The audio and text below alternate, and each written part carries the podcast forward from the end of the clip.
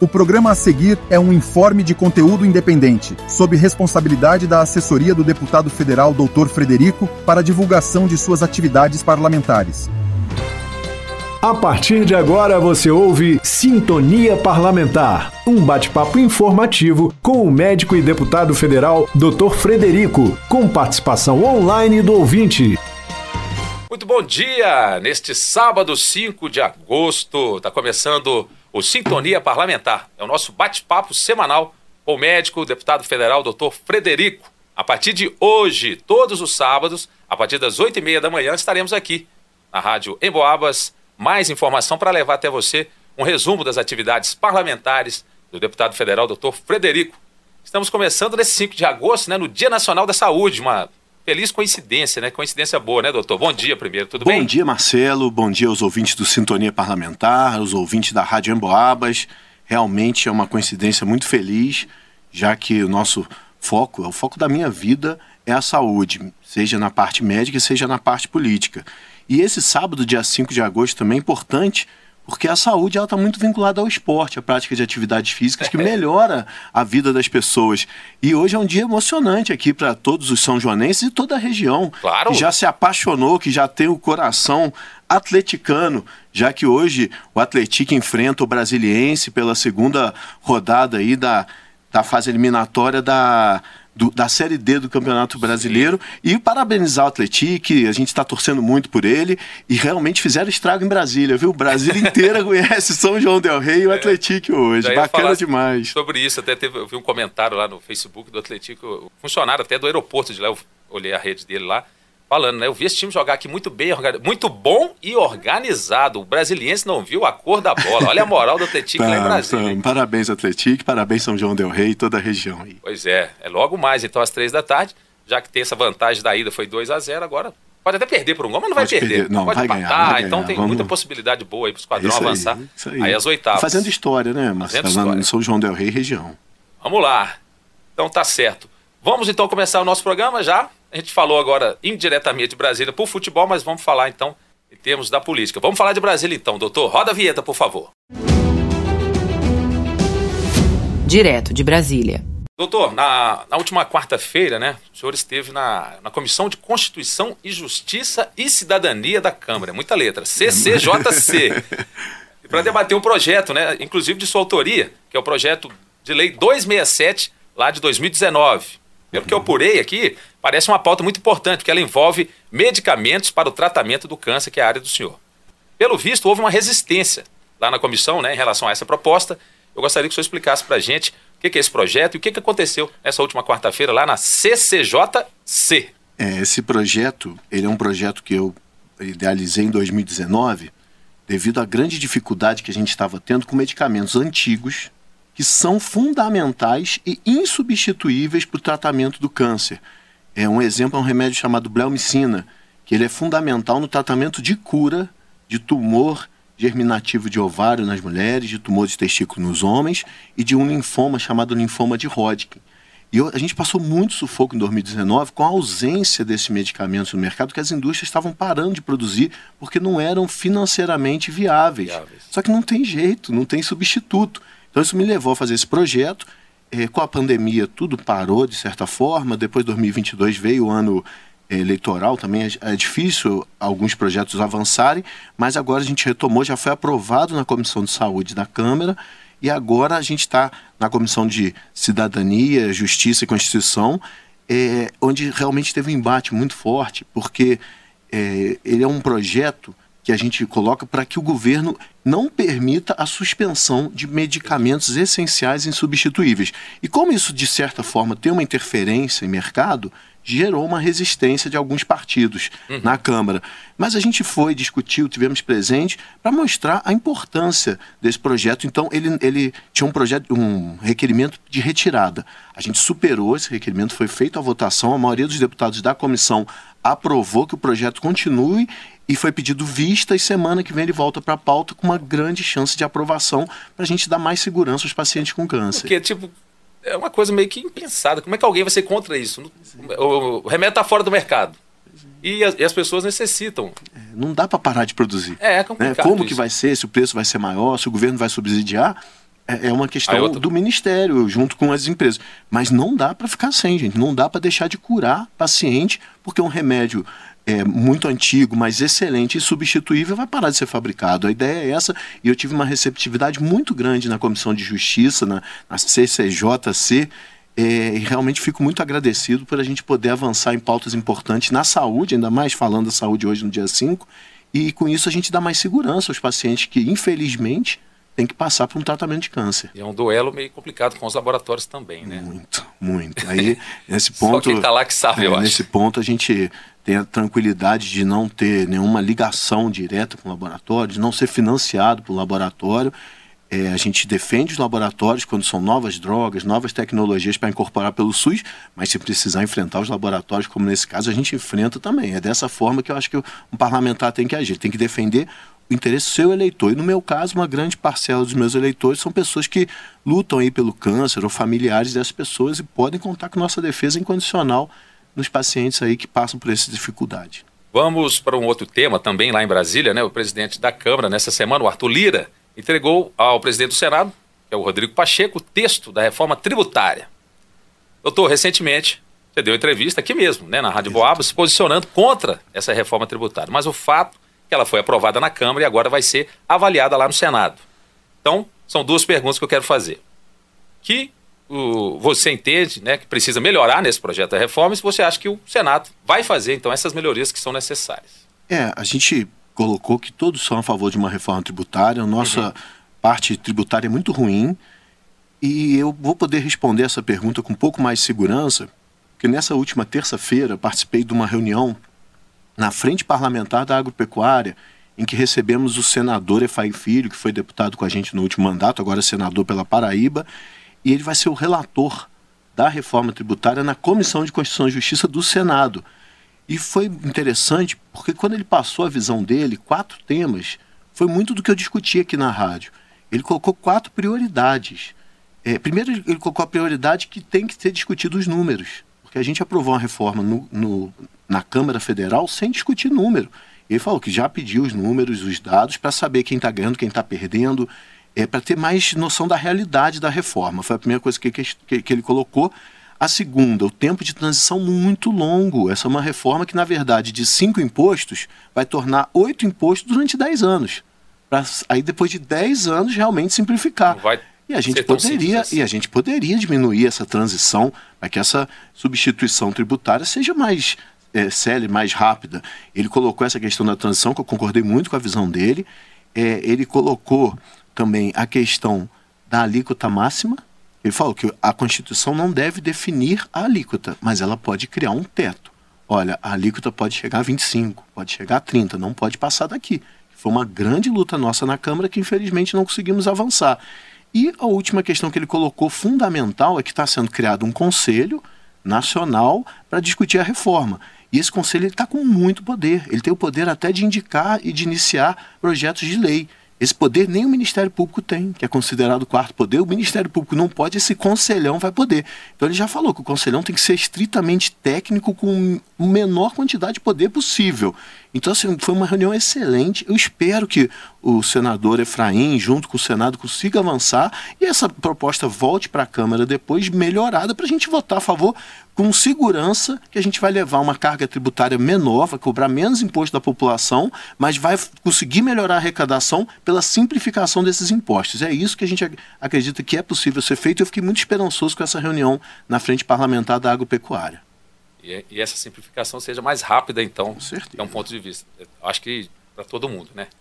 Ah, continuando, em Brasília, o doutor, você criticou bastante também nas redes sociais, a gente fica de olho, né? O bloqueio de recursos de 10 ministérios pelo governo federal, principalmente o Ministério da Saúde, né? onde tivemos aí 452 milhões bloqueados.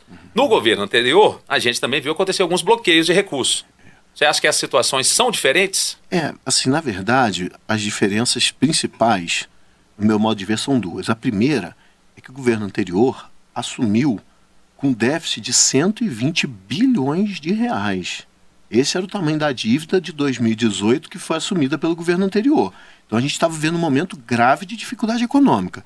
O governo atual, depois de superado a pandemia, o governo atual assumiu com um superávit de 57 bilhões em 2022. É uma mudança drástica. Foram praticamente 180 bilhões de diferença positiva. Então, o governo que assumiu com, com recurso em caixa. E, além disso, ainda foi aprovado, eu assumo aqui que não com meu voto, porque eu acho que é dinheiro demais que foi aprovado, o teto de gastos de mais 145 bilhões para que o governo pudesse gastar. Então, eu acho que é um absurdo o governo contingenciar recurso não só na saúde, mas também na educação, que essa semana saiu 320 milhões de reais para alfabetização e transporte escolar. Isso é um absurdo, porque tem dinheiro. E a, a segunda diferença é que quando aconteceu um contingenciamento no governo anterior, ele era muito propagado nos grandes canais de comunicação, é, realmente tinha uma movimentação muito grande criticando e forçando para que não contingenciasse. E agora a gente está vendo o silêncio está sendo contingenciado e a gente não vê notas na grande imprensa. Então é diferente. Tem dinheiro, não pode contingenciar e a gente não está vendo uma movimentação para que volte esse recurso. E a gente, nós, cabe a gente fiscalizar e forçar para que não corte recursos da saúde Sim. nem da educação. Porque tem o dinheiro. Tem o dinheiro. Tem o dinheiro. É saber por que esse bloqueio. Pois né? é. Muito bom. Vamos falar um pouquinho de saúde. Saúde em pauta. Doutor, aproveitando sua presença aqui com a gente, né? Você que é médico oncologista, gostaria de saber então a opinião sobre eh, esse tema. Tá, apareceu muito também na mídia do aspartame. O aspartame é um tipo de adoçante muito usado, né? Todo mundo conhece, foi classificado por uma agência da OMS aí como substância que pode causar câncer. O próprio INCA, que é o Instituto Nacional do Câncer, né, se posicionou sobre esse assunto, não recomendando, claro, o consumo do aspartame.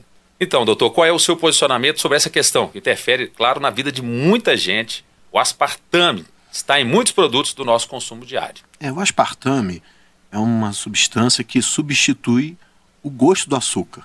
E ela é muito utilizado para pessoas que estão em dieta, para reduzir o peso corporal e principalmente pelo diabético, que, deve, que substitui o açúcar pelo aspartame. Mas a pergunta é excelente, essa pergunta eu vou me alongar um pouquinho, porque as pessoas vivem perguntando qual comida que faz mal, qual comida que faz bem. Então vamos colocar essa classificação do OMS.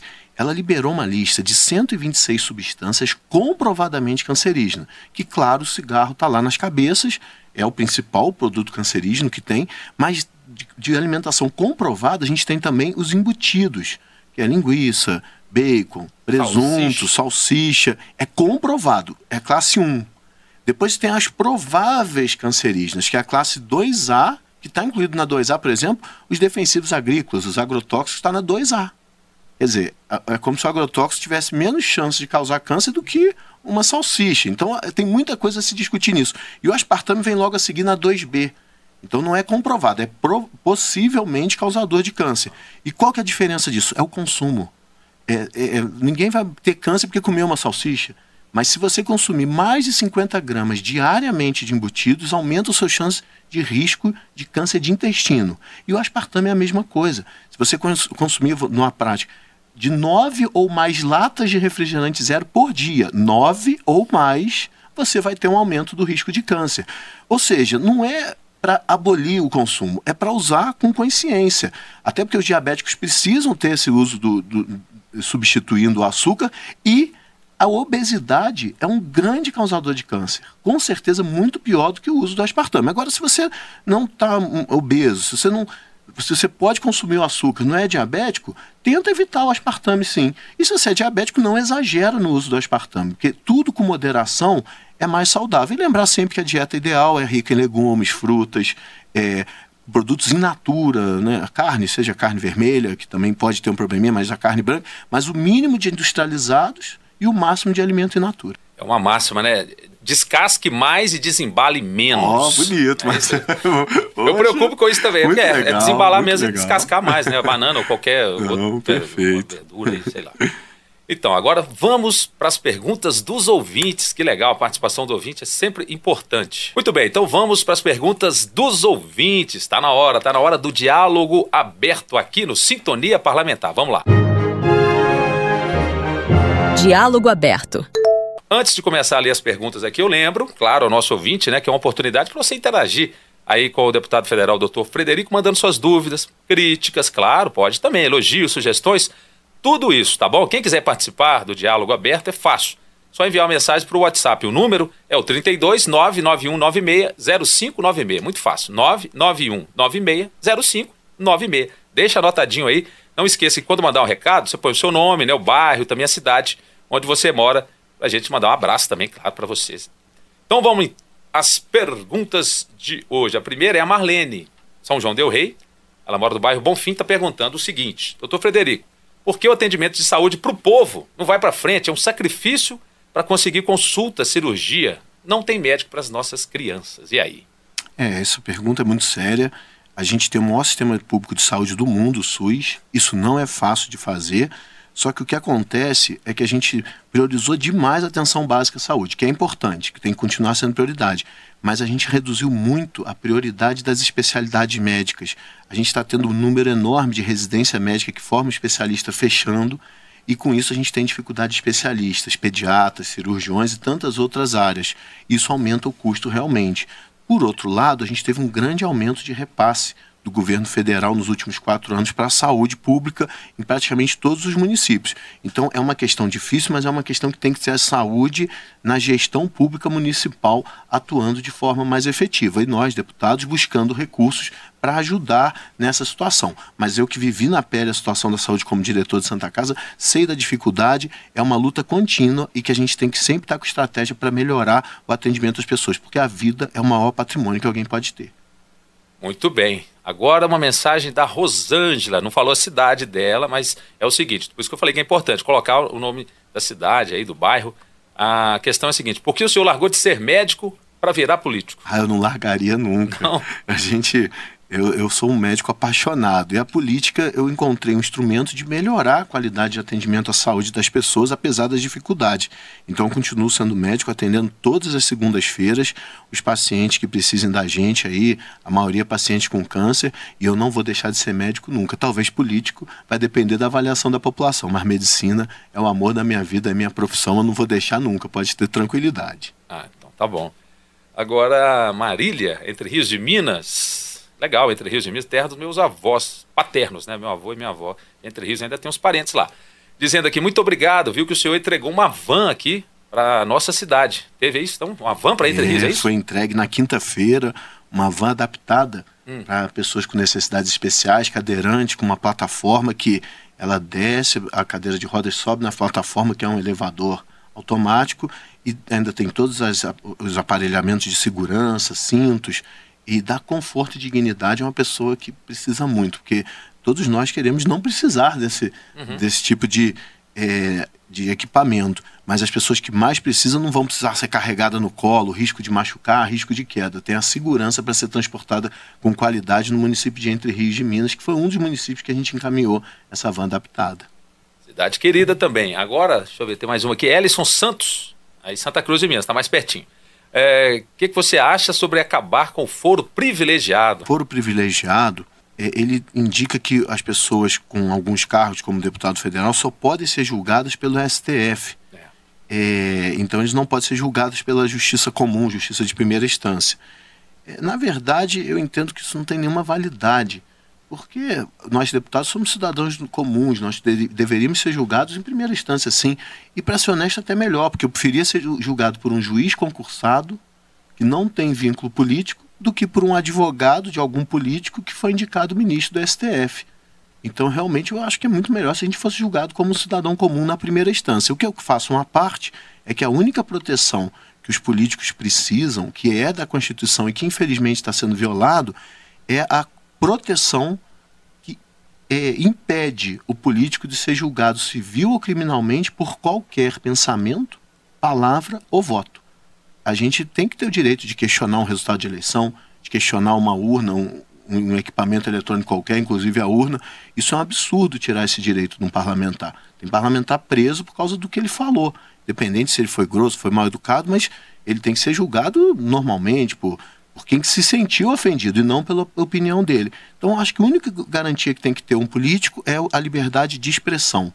Todos deveriam ter, mas o político mais ainda. O restante, o político deve ser julgado como todo cidadão pela primeira instância e depois recorrer à segunda e finalmente à terceira. Essa é a minha opinião em relação ao foro privilegiado. E nosso tempo também aqui é muito rápido, curto. A gente chega ao final, então, aqui do nosso Sintonia Parlamentar. Gostaria que o senhor falasse aí das redes sociais. É são fáceis, né? É, não é fácil, Marcelo, mas eu quero te agradecer muito. Que honra de estar aqui compartilhando no estúdio com você. Só o primeiro. É, de muitos, né? Levar informação de qualidade à nossa população e realmente pedir aí que nos acompanhe na rede social é DR Frederico MG, seja no Facebook, no Instagram, no Twitter, a nossa rede social é DR Frederico MG. Deixe suas perguntas, suas sugestões, suas críticas. Se tiver um elogio, é muito bom também. E vamos seguir trabalhando muito aí por São João Del Rei, pela região das Vertentes, Minas Gerais e Brasil. Muito obrigado, Marcelo. Tá bom, nas redes sociais e também no WhatsApp, como o pessoal já mandou. 99196 0596, só enviar sua pergunta, sua questão, não importa, estamos aí abertos. O Frederico já disse. Muito obrigado então a todos que nos ouviram, nos assistiram principalmente aqui no Sintonia Parlamentar. Até o próximo programa. Um abraço, bom dia, até a próxima. Você ouviu Sintonia Parlamentar. No próximo sábado tem mais, aqui na 92,7 em Boabas Mais Informação.